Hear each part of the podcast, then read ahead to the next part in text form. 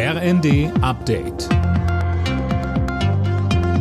Stündlich neu. Auf den Punkt informiert. Ich bin Colin Mock. Guten Abend. Die Wetterlage in Deutschland hat sich heute am zweiten Weihnachtstag zwar etwas entspannt, die Hochwassergefahr besteht vielerorts aber weiter.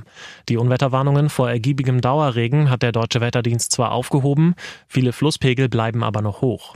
Kritisch ist die Lage unter anderem an der Oker in Niedersachsen, die auch durch Braunschweig fließt.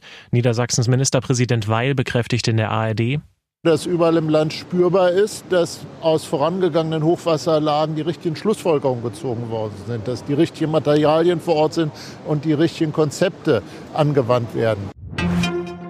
Das deutsche Stromnetz muss stärker ausgebaut werden als geplant. Das sagte der Präsident der Bundesnetzagentur Müller der Rheinischen Post.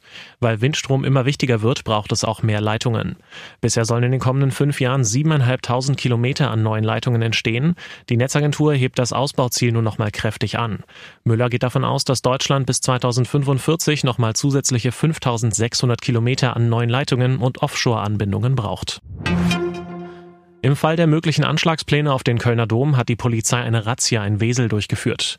Fünf Männer wurden vorläufig festgenommen. Tom Husse, bis auf einen sind aber alle wieder auf freiem Fuß. Gegen den 30-jährigen Verdächtigen liegen staatsschutzrelevante Erkenntnisse vor, heißt es von den Ermittlern. Nach wie vor gelten im Kölner Dom verschärfte Sicherheitsvorkehrungen.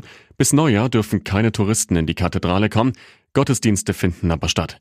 Am Wochenende hatte die Polizei den Dom wegen Hinweisen auf einen möglichen Anschlag an Silvester durchsucht. Sprengstoff wurde aber nicht gefunden. In den Weihnachtsferien sind auch in diesem Jahr wieder viele Menschen auf Reisen. Die Nachfrage ist hoch, sagt uns der Deutsche Reiseverband. Beliebt sind gerade auch wieder Fernreisen ins Warme oder aber in den Schnee. Der Klassiker sind natürlich Trips in die Alpen. Alle Nachrichten auf rnd.de